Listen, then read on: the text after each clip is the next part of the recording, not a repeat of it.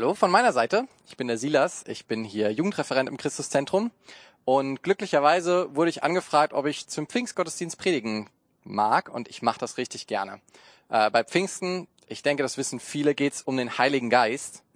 Aber um den Heiligen Geist zu verstehen, müssen wir ein bisschen weiter vorher anfangen. Warum überhaupt Heiliger Geist? Was soll das? Äh, reicht Gott nicht oder reicht Jesus nicht? Äh, und ich schaue zurzeit eine Serie mit meiner Frau zusammen, die heißt The Chosen. Falls ihr das noch nicht gehört habt, falls ihr gut Englisch könnt, empfehle ich euch das sehr, das bei YouTube mal zu suchen. Ist eine richtig, richtig gute Serie, wo jetzt die erste Staffel rausgekommen ist, die man sich gratis angucken kann, über das Leben von Jesus und vor allem über seine Jünger. Und ähm, ich finde die ja vor allem eigentlich cool wegen den Jüngern und wegen den Leuten um Jesus herum. Ich fand es jetzt nicht so interessant, irgendwie noch mal eine Person mehr zu sehen, wie sie denkt, wie Jesus wohl war, sondern ich fand es total interessant, weil die Jünger und die Leute um Jesus herum so total natürlich dargestellt werden und man irgendwie sich gut in sie reinfühlen kann. Oder auch die Pharisäer. Man kann, ja, man denkt nicht so, die Schriftgelehrten von damals waren nur die, so die Oberheiligen, die aber halt nichts verstanden haben, sondern man versteht so richtig die Herzen. Und mir sind zwei Sachen eigentlich bewusst geworden zu der Zeit von Jesus, dass die Jünger und die ja, so die Normalos, sage ich mal, die Leute, bevor sie auch Jesus Jünger geworden sind, dass die total verzweifelt waren in vielen Punkten. Ähm, dass sie verstanden haben, wir können eigentlich Gott, so wie wir sind, gerade gar nicht gefallen. Und die Pharisäer, also die Leute, die sich richtig gut mit der Schrift auskannten, die waren eigentlich stolz. Sie dachten, ja, wir haben es richtig gut geschafft, wir haben, wir geben uns so Mühe, das Gesetz zu befolgen und sind richtig stolz geworden und das, was Jesus dann gemacht hat und das, was Jesus dann gebracht hat, hat eigentlich mit diesen Herzenshandlungen, Haltungen sich ganz viel beschäftigt. Wie kam es zu diesen Herzenshaltungen? Also Gott hat am Anfang ja die Menschen geschaffen und hat sie aber so geschaffen, dass sie ganz nah bei ihm sind. Also wenn das hier Gott ist und die andere Hand, mit der ich das Mikro halte, ist der Mensch, Gott war wie um den Mensch drumherum oder auch im Menschen drin, die waren sich ganz, ganz nah. Und dann hat der Mensch gesündigt, der hat Fehler gemacht, so wie du und auch ich wir haben gesündigt, wir haben uns von Gott getrennt und also Sünde trennt uns von Gott. Diese Beziehung wurde gestört. Und ja, Gott hat den Menschen lange, lange Zeit gegeben, um an diesen Punkt zu kommen, an dem die normallos waren, als Jesus gekommen ist. Nämlich diese verzweifelt, dieses, oh Mann, ich, ich krieg's einfach nicht hin, wieder so nah bei Gott zu sein. Gott hat ganz viele Regeln gegeben, die wir befolgen sollen, damit wir nah bei ihm sein können. Er hat verschiedene Leute geschickt, die einen ermahnen, äh, damit man sich wieder anstrengt, die Regeln zu halten. Ähm, Gott hat viele Wunder auch getan, hat viele sehr schöne Sachen gemacht und er hat auch viele Strafen geschickt, um zu zeigen, hey, ihr seid auf dem falschen Weg, kommt zurück zu mir, seid nah bei mir. Und die Menschen sind aber an diesen Punkt gekommen und sagen, okay, wir haben die Regeln, wir haben auch die Ermahnungen, wir haben die Wunder äh, von Gott, aber irgendwie schaffen wir es trotzdem nicht. Unsere eigene Kraft reicht einfach nicht aus. Und Gott deutet schon was an zu dieser Zeit, in dieser Zeit, wo die Menschen so verzweifelt sind. Das steht in Joel 3, Vers 1 bis 2. Und nach diesem wird es geschehen, dass ich meinen Geist ausgieße über alles Fleisch, und eure Söhne und eure Töchter werden Weissagen. Eure Ältesten werden Träume haben, eure jungen Männer werden Gesichter sehen, und auch über die Knechte und über die Mägde will ich in jenen Tagen meinen Geist ausgießen. Also da ist die Rede von, dass der Geist von Gott, das, was wir heute den Heiligen Geist nennen, auf alle ausgegossen werden soll. Weil zu der Zeit damals, als Gott seine Gebote gegeben hatte und in der Zeit, bevor Jesus gekommen ist, war es so, dass nur einige sehr, sehr wenige den Heiligen Geist hatten. Also verschiedene Propheten, äh, manche Könige ähm, oder irgendwelche Priester, die sich ihr ganzes Leben damit beschäftigt haben, Gott irgendwelche Opfer zu bringen. Also es war wirklich ein kleiner Bruchteil. Und plötzlich sagt Gott so was krasses. Also für die Leute damals war das, glaube ich, richtig, richtig krass, dass Gott gesagt hat, ich will meinen Geist einfach auf alle geben. Auch auf Knechte und Mägde, auf die, die in euren Augen fast nichts wert sind, so. Ähm, halt nur so viel, wie sie auf dem Sklavenmarkt gekostet haben, sage ich jetzt einfach mal. Äh, sogar auf die möchte ich meinen Geist ausgießen, auf alle. Und das ist eine sehr, sehr starke Ankündigung, die später dann wahr geworden ist. Ähm, Jesus, wenn wir mal ganz ehrlich sind, das ist mir auch bei dieser Serie The Chosen aufgefallen, hatte eigentlich einen vergleichsweise kleinen Wirkungskreis. Er hatte schon vielleicht ein paar hundert Leute, von denen er das Leben sehr, sehr stark beeinflusst hat. Aber ganz ehrlich, wie viel haben wir heute noch davon, dass Jesus damals irgendwen geheilt hat? Wie viel haben wir heute noch davon, dass Jesus irgendwelche Sachen gesagt hat? Manche von denen stehen in der Bibel, von denen haben wir noch was, von anderen Sachen haben wir nichts mehr, weil sie nicht aufgeschrieben wurden. Wie viel haben wir davon, dass Jesus damals liebevoll mit Menschen umgegangen ist. Ich brauche ja heute Liebe und mir hilft's nicht, wenn er damals lieb zu Petrus war oder zu irgendeinem anderen Jünger. Und die Welt hat sich verändert durch Jesus, aber die Welt hat sich noch nicht radikal verändert durch Jesus. Sie hat sich noch nicht komplett umgekehrt, dadurch einfach nur, dass Jesus da war. Es hat noch einen weiteren Schritt gebraucht. Und Jesus selbst wusste das. Er war so bescheiden zu sagen, ja, ist jetzt nicht alles vorbei, dadurch, dass ich ähm, gute Dinge auf der Erde getan habe und noch nicht mal durchs Kreuz. Noch nicht mal dadurch ist jetzt alles fertig und Gottes Plan ist fertig. Er sagt nämlich zu seinen Jüngern folgendes in Johannes 16, Vers 7. Ähm, also er sagt ihnen erstmal, ja, Jungs, ich muss jetzt los. Ähm, meine Zeit hier auf der Erde ist vorbei und die Jünger sind natürlich, ja, was? Nein, du kannst auf gar keinen Fall jetzt gehen. Wir brauchen dich hier noch ganz, ganz dringend. Äh, also die haben ihm wahrscheinlich angefangen aufzuzählen, was sie alles noch brauchen. Und Jesus hat gesagt, nein, ich muss jetzt los. Und er sagt, erklärt es folgendermaßen. Ich sage euch aber die Wahrheit. Es ist das Beste für euch, dass ich fortgehe. Denn wenn ich nicht gehe, wird der Ratgeber nicht kommen. Wenn ich jedoch fortgehe, wird er kommen. Denn ich werde ihn zu euch senden. Der Ratgeber, das ist der Heilige Geist. Das werden wir, sehen wir an ein paar anderen Bibelstellen, dass damit das Gleiche gemeint ist. Und wir sehen es auch später, nämlich Jesus kündigt einen Ratgeber an und der Heilige Geist kommt. Und Jesus sagt, ich muss gehen, damit der Heilige Geist Platz hat hier auf der Erde. Und der Heilige Geist, der übernimmt eine ganz, ganz wesentliche Aufgabe. Und über die machen wir uns heute Gedanken. Und ich möchte erstmal ein Statement setzen, was, glaube ich, ja, sehr provokativ sein kann, nämlich es gibt kein Christsein ohne den Heiligen Geist. Wir können kein Christ sein ohne den Heiligen Geist. Und ich möchte es gerne erklären. Ich möchte nicht nur einfach eine Behauptung in den Raum stellen. Erstmal zum Wort Christ. Ich glaube eigentlich, dass es für uns manchmal oder dass es für uns allgemein ähm, verhängnisloser wäre, wenn wir einfach uns Nachfolger oder Jünger nennen würden, weil Christ ist eigentlich wie eine starke Auszeichnung. Ähm, Du kannst sagen, ich bin Schwimmer oder du kannst sagen, ich bin ja Weltklasse-Schwimmer. Und Christ ist eigentlich wie zu sagen, ich bin schon richtig guter Jünger, weil nämlich die Jünger von Jesus, die haben sich am Anfang, am Anfang einfach Nachfolger genannt oder Jünger oder sie haben gesagt, ich folge dem Weg, dem Weg von Jesus. Und dann kamen andere Leute auf die, die Idee zu sagen, boah, die sehen Jesus so ähnlich, die sehen Christus so ähnlich, wir nennen die Christen. Das Wort Christ kommt auch nur zweimal in der Bibel vor äh, und das ist wie eine starke Auszeichnung. Und ja, Christ ist eigentlich nur eine Bezeichnung dafür, jemand zu sein, der Jesus nachfolgt und der es wirklich ernst meint. Viele Leute nennen sich Christen, aber eigentlich Christen sind wirklich Leute, die, die schon fortgeschritten oder die, die schon, ja, entschieden sind da drin, Jesus nachzufolgen. Man könnte auch sagen, es gibt kein Jünger sein ohne den Heiligen Geist. Das macht genauso viel Sinn. Denn Jesus nachdem er geht, er hat nicht viele Anliegen, die er seinen Jüngern mitgibt. Er hat nicht ganz, ganz viele Sachen, die er ihnen sagt, die sie machen sollen. Er sagt ihnen dieses eine.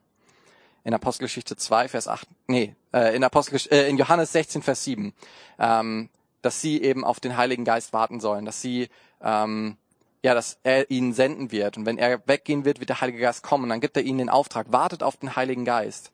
Und wie Joe das schon vorhin gesagt hat, der wird sie ausstatten dafür, ähm, den Dienst zu machen, dass sie überall die Botschaft von Jesus erklären können.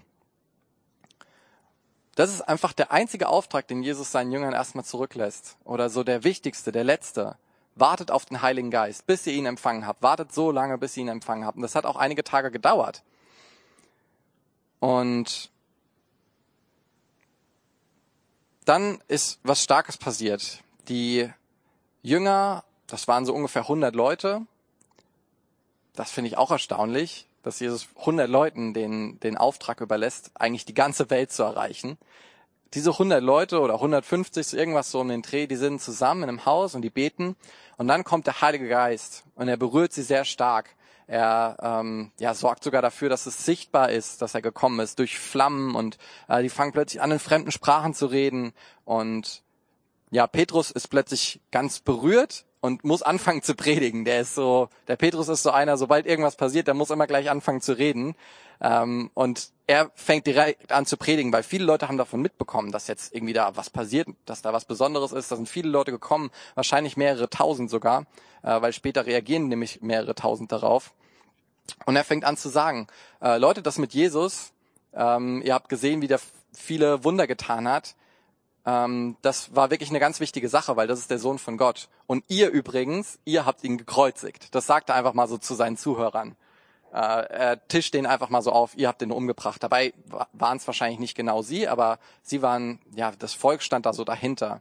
Und ja, dann sagen die Leute, ja, das berührt uns jetzt. Das äh, in der Bibel steht, es geht ihnen durchs Herz durch. So, das, irgendwie haben die verstanden, ja, das stimmt. Jesus muss der Sohn Gottes sein und ja, wir sind schuldig geworden an ihm. Wir haben Fehler gemacht. Und Petrus antwortet ihnen: Kehrt euch ab von euren Sünden und wendet euch Gott zu.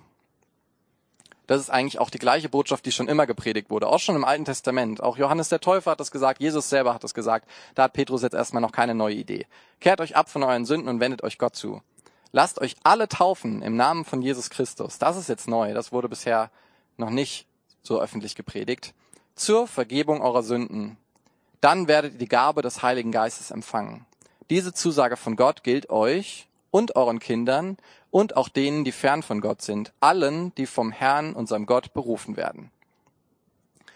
Und das gründet sich jetzt auch auf diesen Bibelvers von vorhin aus dem Buch Joel, dass der Geist auf alle ausgegossen wird, auch auf die ganz geringen, die in den Menschenaugen nicht viel wert sind oder auch die Leute, die ganz doll gesündigt haben. Hier steht auch die, die, die Gott fern sind. Diese Zusage gilt für alle. Wenn du dich abwendest von deiner Sünde und dich Gott hingibst, was du auch, ja, und auch durch die Taufe hindurchgehst, dann hast du das Versprechen, du du kannst mit dem Heiligen Geist erfüllt werden. Und diese Leute damals, für die war das natürlich, die wussten ja, okay, der Heilige Geist, der ist jemand, der kommt eigentlich nur auf Könige, auf Priestern, auf Propheten, also auf die ganz Heiligen, sage ich jetzt mal so. Und die waren da total heiß drauf. Die wollten unbedingt vom Heiligen Geist erfüllt werden. Deswegen musste Petrus nicht sagen, ja, wollt ihr das überhaupt?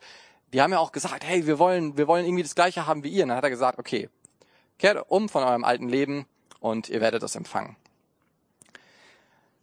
Ja, und die Leute haben das gemacht und dann ist wirklich was ganz Großartiges passiert, wovon wir heute noch profitieren, nämlich die Gemeinde ist entstanden. Die Gemeinde ist nicht dadurch entstanden, dass Jesus besonders tolle Strategien den Leuten aufgezeigt hat, sondern die Gemeinde ist dadurch entstanden, dass der Heilige Geist Raum bekommen hat. Unsere Gemeinde, auch das Christuszentrum, äh, all die Sachen, die wir uns auf YouTube anschauen können, ähm, über Jesus, die gibt es, weil der Heilige Geist sich entschieden hat, uns Menschen zu berühren und uns auszurüsten, dafür das Wort von Jesus weiter zu verkündigen.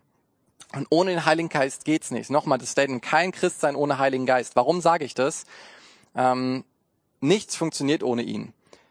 Sagen wir mal zum Beispiel, das einfach auch sich zu bekehren zu Jesus, zu sagen, ich gehöre zu dir, Jesus. Dafür brauchen wir erstmal das, diese Erkenntnis, äh, ich habe gesündigt.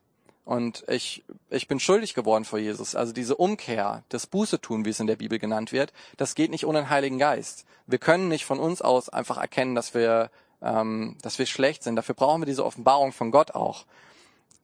Also allein den, auch nur den ersten Schritt, den ersten kleinen Schritt als Christ zu gehen, dafür brauchen wir schon den Heiligen Geist. Oder auch, ja, diese, dieses neue Leben, dass wir eben nicht mehr nur in der Bibel nachschauen, hm, was darf ich eigentlich und was darf ich eigentlich nicht, so wie die Pharisäer, von denen ich vorhin gesprochen habe. Nur zu gucken, okay, hier steht eine Regel, hm, wie kann ich die befolgen?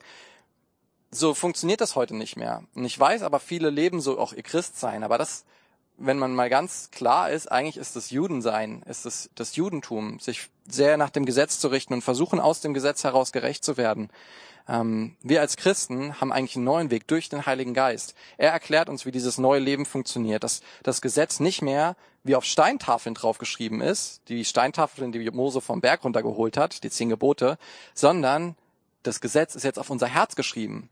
Aber wie kann man etwas auf ein Herz schreiben? Durch eine Beziehung. Dadurch, dass wir ganz, ganz nah und ganz eng mit dem Heiligen Geist sind und dass wir ja, wie auch sogar so eine Liebesbeziehung mit ihm haben, also was ganz Vertrautes.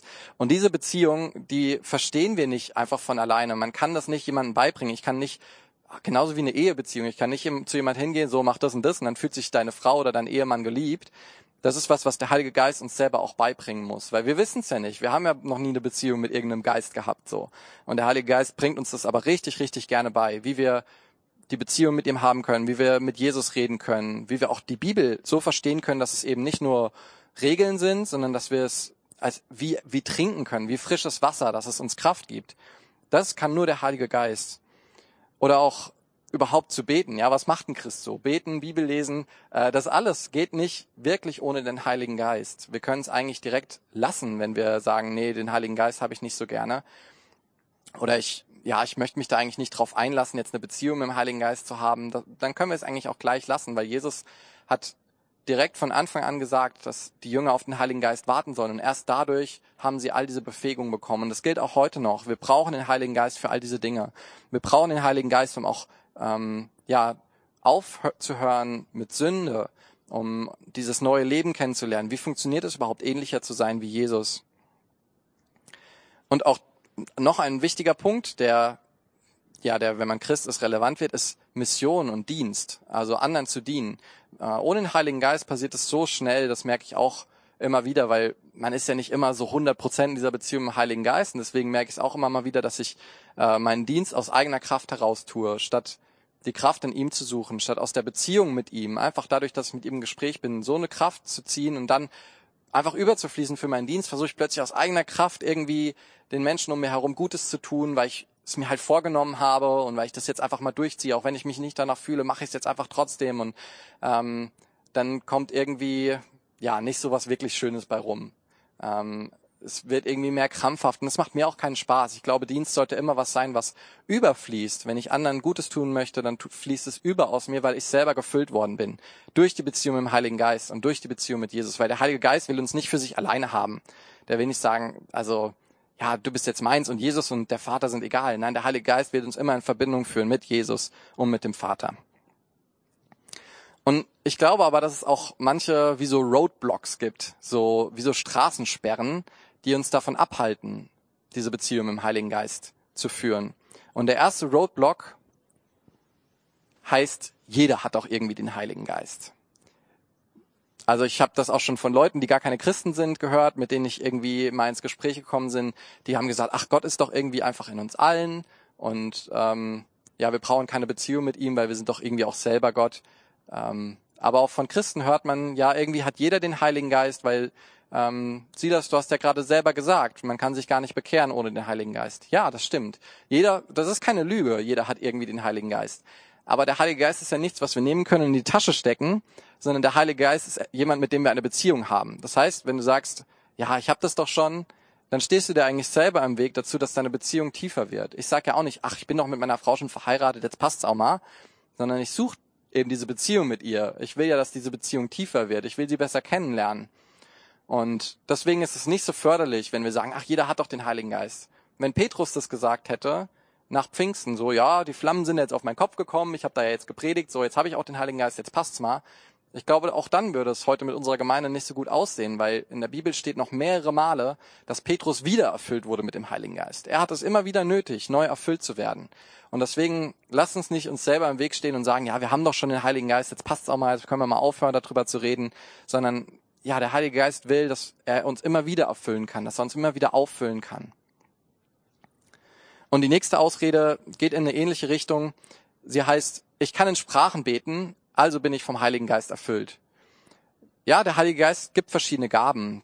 Zum Beispiel, dass wir gut predigen können oder dass wir eine starke Liebe haben für Menschen, aber auch das Sprachengebet, also das Beten in, in einer Sprache, die wir eigentlich gar nicht kennen und dadurch uns intim mit Gott austauschen das ist für viele, gerade aus, aus unserer Gemeinderichtung, die Pfingstler, ist es so ein klassisches Zeichen, okay, ich habe Sprachengebet, jetzt passt es auch mit dem Heiligen Geist, ich bin erfüllt. Aber ich kenne viele Christen und ich hatte auch selber Phasen in meinem Leben, ähm, wo ich zwar in Sprachen gebetet habe, aber diese intime Beziehung mit dem Heiligen Geist war nicht da. Irgendwie stand was zwischen uns. Irgendwie war da ja auch ein Roadblock. Irgendwie hat uns was getrennt.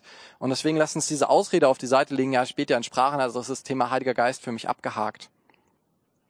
Und der nächste Roadblock, gerade bei Leuten, die entweder aus einem nichtchristlichen Hintergrund kommen oder ähm, aus irgendeiner Kirchenrichtung, wo man irgendwie den Heiligen Geist komisch findet, ist oft der Roadblock, der Heilige Geist ist mir dubios oder ich habe sogar Angst vorm Heiligen Geist. Irgendwie ist das so ein, ah, so ein Thema, da möchte man nicht so gerne drüber reden. Äh, Jesus hat doch alles gemacht, passt doch jetzt. Ähm, ja, Jesus hat alles gemacht und er hat dann sozusagen den Staffelstab an Heiligen Geist übergeben und hat gesagt, okay, und jetzt geht's weiter. Wir sind noch nicht fertig mit den Menschen. Wir brauchen jetzt, dass die Menschen mit uns erfüllt werden. Der Heilige Geist ist ja niemand anders als Jesus, der in uns rein will. Deswegen ist äh, ja wichtig, dass wir dann auch uns Gedanken darüber machen. Warum habe ich Angst vorm Heiligen Geist? Ist es berechtigt? Warum ist mir das dubios? Ähm, ist es gerechtfertigt, dass ich nur Gott, den Vater und Jesus möchte? Oder hat der Heilige Geist eigentlich genauso ein Anrecht an meinem Leben, hat er es genauso verdient, dass ich mich ihm hingebe. Er gehört ja zu ihnen dazu. Und ja, ich rede jetzt auch davon, irgendwie manche haben den Heiligen Geist erlebt, aber irgendwie brauchen wir auch noch eine Erfüllung. Also ich denke, ja, es geht nicht darum, irgendwo einen Haken hinter zu machen. Ja, du bist erfüllt mit dem Heiligen Geist, sondern es geht darum, dass wir voll sein wollen von ihm. Wie ein Schwamm, den man ins Wasser hält, der will sich richtig voll saugen. Und so sollen wir sein, wie ein Schwamm, der ins Wasser reingelegt wird. Der sagt ja auch nicht, ja, ich habe ja jetzt drei Tropfen, jetzt passt's auch, sondern der will richtig voll sein. Und ja, es geht nicht darum, ob du schon mal den Heiligen Geist stark erlebt hast oder so. Wir alle, ob du ihn noch nie erlebt hast oder ob du ihn schon ganz viel erlebt hast, wir brauchen mehr von ihm. Da, da können wir uns eigentlich alle ähm, ja an die, an die eigene Nase packen. Ich genauso. Ich brauche mehr vom Heiligen Geist. Ich brauche ihn einfach mehr. Ähm, und ich möchte mehr erfüllt werden von ihm. Ich möchte jeden Tag von ihm erfüllt werden. Und Manchmal spricht man von diesem Wort Geistestaufe. Ich bin mittlerweile ein bisschen vorsichtiger geworden mit dem Wort. Äh, Jesus spricht davon, dass wir im Heiligen Geist getauft werden sollen, aber es setzt manchmal so den Fokus auf dieses einmalige Erlebnis. Und wir suchen nicht nach einem einmaligen Erlebnis, wir suchen nach einer Beziehung. Ähm, und ja, wenn so ein Schwamm schon halb voll ist mit Wasser und du machst ins Wasser, ist es für ihn ein anderes Erlebnis, sage ich mal, insofern wie ein Schwämme halt Erlebnisse haben können, als wenn man einen trockenen Schwamm ins Wasser macht. Für den Schwamm ist es plötzlich, wow, überall Wasser, vorher war ich ganz trocken. Genauso ist es bei manchen Leuten, die halt vorher sehr wenig vom Heiligen Geist hatten und plötzlich kommt der Heilige Geist und nimmt sie ganzen Besitz, weil sie ihm auch den ganzen Platz geben, dann haben sie ein sehr, sehr starkes Erlebnis. Und bei anderen kommt so nach und nach, ähm, dass sie immer mehr vom Heiligen Geist erfahren und man kann jetzt nicht sagen, dass eins besser oder schlechter ist. Ich wünsche mir sehr, dass die Leute, die ich begleite, nicht zehn Jahre brauchen, bis sie mit dem Heiligen Geist erfüllt sind. Ich versuche sie schnell daran zu führen ähm, und wünsche mir das für jeden, dass er schnell mit dem Heiligen Geist erfüllt wird. Aber du bist kein schlechterer Christ oder bist nicht weniger mit dem Heiligen Geist erfüllt, wenn es bei dir ein Prozess ist und wenn du auch eine Zeit brauchst, um zu lernen, ihm zu vertrauen. Ja, und das ist ein ganz, ganz großer Punkt, das Vertrauen. Also ja, durch den Heiligen Geist können wir Gottes Stimme hören. Und ich habe in der Vorbereitung auf diese Predigt natürlich auch mit Gott geredet, was er sagen möchte. Und er hat gesagt, Silas spricht darüber, dass wir dem Heiligen Geist vertrauen sollen. Und ja, auch in der Vorbereitung auf die Predigt musste ich Gott vertrauen. Auch musste ich dem Heiligen Geist vertrauen, dass er mich gebraucht. Äh, das ist mein erstes Mal, dass ich vor einer Kamera predige und nicht vor vielen Leuten. Das ist für mich auch komisch. Und ich muss dem Heiligen Geist vertrauen, dass er mich benutzt. Und Gott hat auch gesagt, ermutige die Gemeinde, ermutige die Leute, die auf YouTube zuschauen, dem Heiligen Geist zu vertrauen. Weil es geht nicht darum, dass du ja, dich in die perfekte Position bringen musst und äh, dich ganz doll anstrengen musst und dann bekommt der Heilige Geist Raum in deinem Leben, sondern es ist eine Beziehung, die wachsen muss. Der Heilige Geist will Kontrolle in deinem Leben. Er will dir helfen, eine gute Entscheidung zu treffen. Er will dich gebrauchen für Dienst und er will dich auch in Risiko reinführen. Und also in deinen Augen Risiko. Für den Heiligen Geist ist kein Risiko. Er weiß, was er macht, aber für uns fühlt es sich an wie Risiko und dafür braucht es Vertrauen. Und ja, in 1. Thessaloniker 5, Vers 19 steht einer der kürzesten Verse der Bibel, glaube ich, den Geist dämpft nicht oder dämpft nicht den Heiligen Geist. Der, die Bezeichnung vom Bibelvers ist fast länger als der Vers, aber der Vers hat Power, glaube ich. Und wir können den Heiligen Geist dämpfen, klar, auch durch Sünde, ja, also das ist der Heilige Geist will reine Gefäße haben. Wenn ich ne, mir eine, eine Flasche Wasser nehme und die unter den Wasserhahn halte, schaue ich zuerst mal, hey, ist da irgendein Dreck drin? Gerade wenn ich zum Beispiel draußen in der Natur bin und ich möchte mir Wasser auffüllen, ich will nicht, dass da Dreck drin ist. So, ich will, dass in meiner Flasche einfach nur Wasser drin ist. Und der Heilige Geist sehnt sich auch danach, dass wir rein sind. Und deswegen ist er auch erst nach Jesus gekommen. Durch Jesus haben wir die Chance rein zu werden, dadurch, dass wir unsere Sünden bekennen, dass wir umkehren. Jesus wäscht uns richtig, richtig gerne rein. Und dann kann der Heilige Geist kommen. Und im, ja, ganz früher im Alten Testament, wo ich gesprochen habe von den Königen und so, die mussten sich echt anstrengen, die mussten viele Opfer bringen, damit die endlich so ein bisschen rein sind äh, oder ein bisschen reiner sind, so dass der Heilige Geist ein Stück von ihnen erfüllen kann. Heute haben wir die Möglichkeit, komplett rein zu sein. Deswegen haben die Jünger und haben Jesus auch noch mal viel größere Wunder getan, als das im Alten Testament passiert ist, weil wir durch Jesus die Möglichkeit haben, ganz, ganz rein zu sein. Ja, also wir müssen umkehren, wir müssen unser altes Leben bereinigen, auf jeden Fall, aber wir können den Geist auch anders dämpfen als durch Sünde. Als nur dadurch, dass wir Dinge falsch gemacht haben oder dass wir stolz sind. Wir können den Heiligen Geist dadurch dämpfen, dass wir ihm einfach nicht vertrauen. Und ich denke, das ist gerade für Christen ein großes Thema. Und ja, zum Thema Vertrauen gibt es einen Bibelvers, der mich schon früh in meiner Nachfolge zu Jesus ermutigt hat, nämlich in Jesaja. Das spricht jetzt Gott. Meine Gedanken sind nicht eure Gedanken, sagt der Herr, und meine Wege sind nicht eure Wege. Denn so viel wie der Himmel höher ist als die Erde, so viel höher stehen meine Wege über euren Wegen und meine Gedanken über euren Gedanken. Und man kann den Vers so verstehen, oh Gottes Wege sind so hoch, da komme ich gar nicht dran, ich kann mich so sehr bemühen, wie ich will, ich komme nicht an diese Wege dran. Oder ach, ich mache meine Wege hier unten und Gott macht seine Wege da oben. Ähm, und ja, Gottes Wege sind viel besser als meine. So können wir diese Verse verstehen. Aber ich glaube, so sind sie nicht gemeint. Ich glaube, diese Verse sind so gemeint, ja, Gottes Wege sind weiter oben und wir sollen diese Wege kennenlernen. Höher heißt nicht unerreichbar, sondern höher heißt besser. Gottes Wege sind schöner. Gottes Wege sind erfüllender und auch effektiver als unsere eigenen. Und darauf müssen wir vertrauen, wenn wir mit dem Heiligen Geist unterwegs sein wollen, weil ja, Gott, der Vater, es hat uns geschaffen. Jesus hat uns vergeben. Da müssen wir erstmal nicht viel machen. Aber der Heilige Geist, der will heute uns in eine Beziehung reinführen und der will heute ja auch Kontrolle von uns haben. Und für Sünden vergeben, ja, dafür brauche ich ein Stück Glauben. Muss ich glauben, dass Jesus tatsächlich gelebt hat, dass er wirklich am Kreuz gestorben hat, es ist. Und auch, dass ich geschaffen wurde von Gott, dafür brauche ich auch Glauben. Aber den meisten Glauben, den wir aufbringen müssen als Christen, brauchen wir eigentlich gegenüber dem Heiligen Geist, nämlich dass er es gut meint mit uns. Und ja, stellen wir uns mal so ein Bauernhaus vor und ein Bauersjungen. Und dieser Bauersjunge, der ist, geht so durch die Pubertät, und ist auch einigermaßen faul, wie das halt bei vielen Teenagern so ist. Bei mir war das auch so.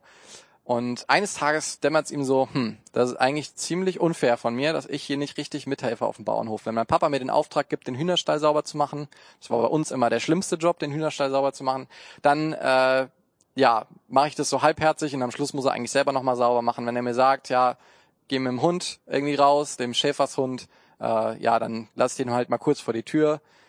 Und irgendwie macht er halt jeden Job, den er gesagt bekommt, so halbherzig. Und eines Tages dämmert ihm, ja, ich, äh, ja, das war falsch. Und ich möchte eigentlich ab sofort meinem Vater so helfen in, sein, in unserem Bauernhof, wie es eigentlich richtig ist, wie es sich eigentlich gehört für mich als Sohn.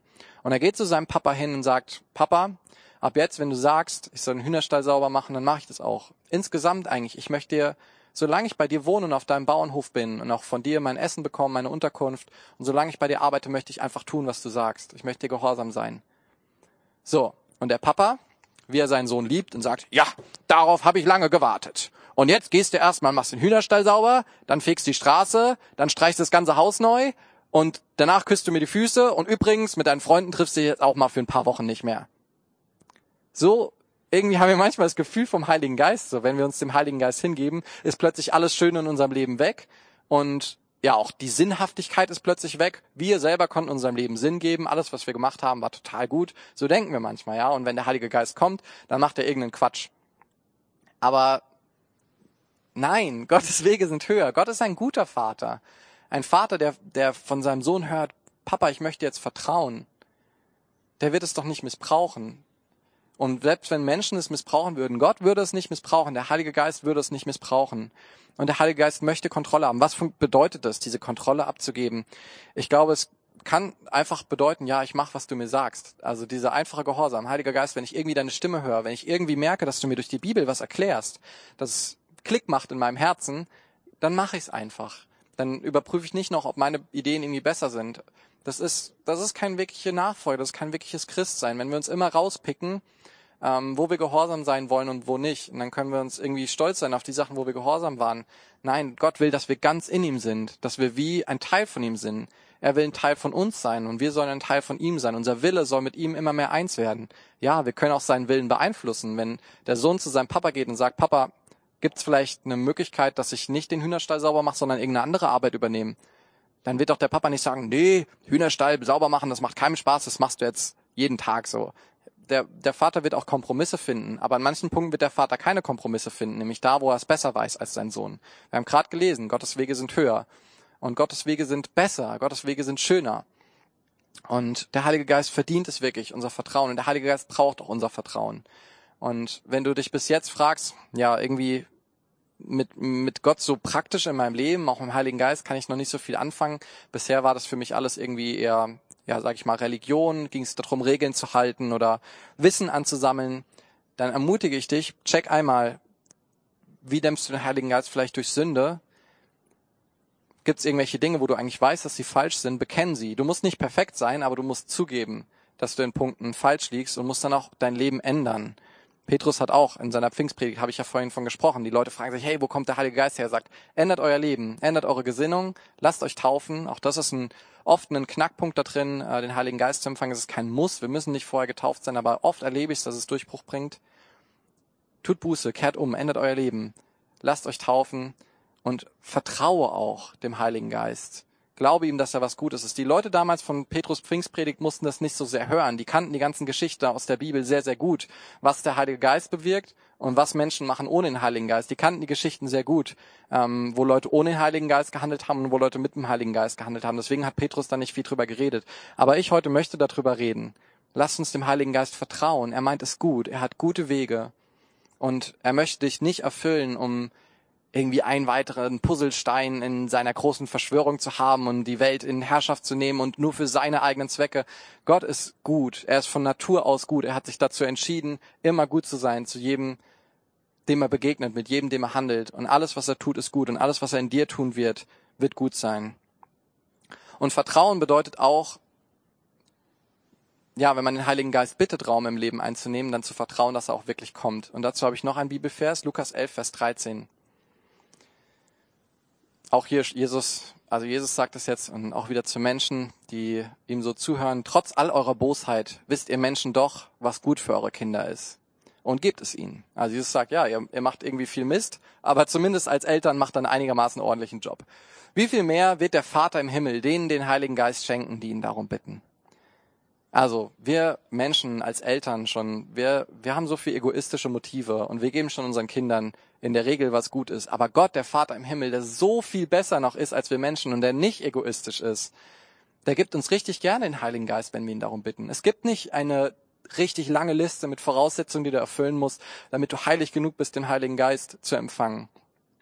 Es geht vor allem darum, dass du ihn haben möchtest, dass du ihn begehrst, dass du dein Gefäß reinigst, dass du die Dinge, wo du dir bewusst bist, dass du sündig bist, dass du davon umkehrst und dann, dass du einfach vertraust, dass er kommt.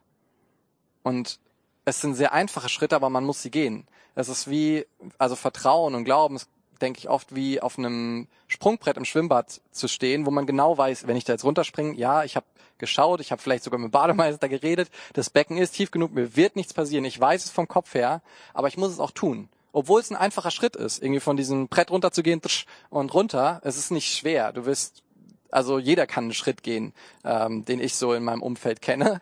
Und ähm, genauso mit dem Heiligen Geist. Jeder kann diese Sachen machen, sie sind nicht schwierig, aber man muss sie trotzdem machen und sich überwinden. Vertraue dem Heiligen Geist. Und ja, in uns schreit es dann oft, ja, aber was, wenn er dann was macht, was nicht gut ist? Oder was, wenn er seine Versprechen nicht hält? denk nicht darüber nach, was der Heilige Geist in Zukunft falsch machen könnte oder was Gott in Zukunft falsch machen könnte, sondern denk zurück, was er alles richtig gemacht hat. Denk zurück, wo er treu war. Erinnere dich daran und nutzt es, um zu vertrauen in Zukunft. Im Übertragenen denk daran, wie andere von dem drei Meter Brett im Schwimmbad runtergesprungen sind. Denk daran, wie du die letzten vier, fünf Male runtergesprungen bist und nichts passiert ist vielleicht. Und nimm das als Ermutigung, heute neu dich im Heiligen Geist fallen zu lassen. Vielleicht betont Gott gerade bei dir einen Punkt während ich spreche, wo du, wo er dich ermutigt, neu zu vertrauen, neu ihm einen Bereich in deinem Leben hinzugeben. Und ich möchte nicht mehr viel reden, sondern jetzt eigentlich Raum für Reaktionen geben. Lass diese Möglichkeit nicht an dir vorbeiziehen, heute dem Heiligen Geist Raum zu geben, dich auf diese, auf diese Facette von Gott einzulassen, die uns eigentlich am allernächsten ist. Ja, durch den Heiligen Geist kann er in uns sein. Lass es nicht vorbeiziehen. Ähm, wir werden jetzt gleich, ich werde so eine Folie hier einblenden mit einem Pausezeichen. Da kannst du bei dir auf YouTube oder wo auch immer du guckst, auf, auf Pause stellen und dir Zeit nehmen fürs Gebet. Wenn du das gerade mit deiner Family schaust, könnt ihr euch zusammen Zeit nehmen fürs Gebet. Und ihr müsst nicht tolle Sachen formulieren, du musst vor Gott nichts irgendwie jetzt Tolles präsentieren oder so, sondern geh einfach ganz simpel diese Schritte. Wenn ich im Schwimmbad vom 3-Meter-Brett springen muss, nicht die tolle Pirouette machen, sondern ich muss es einfach nur machen. Genauso im Heiligen Geist. Du musst nichts Tolles vollführen jetzt. Äh, geh einfach ganz simpel die Schritte, die ich erklärt habe. Reinige dein Leben. Wenn du es noch nicht gemacht hast, denk darüber nach, ob du dich taufen lassen solltest. Ähm, und entscheide dich ihm zu vertrauen für die Zukunft. Und entscheide dich auch ihm zu vertrauen, dass er dich gerne erfüllt, wenn du ihm den Raum gibst. Und ich bin überzeugt davon, und das ist auch das, was wir in der Bibel immer sehen, dort, wo der Heilige Geist Raum bekommt, er wird's nutzen. Er, ja, jedes Mal in meinem Leben, wenn ich ihm Raum gebe, bin ich, denke ich, gucke ich nach ein paar Tagen so zurück und denke mir so, das hat sich gelohnt, das war richtig gut. Auch gerade in letzter Zeit erlebe ich es wieder. Ich gebe dem Heiligen Geist Raum und er nimmt ihn so gerne ein.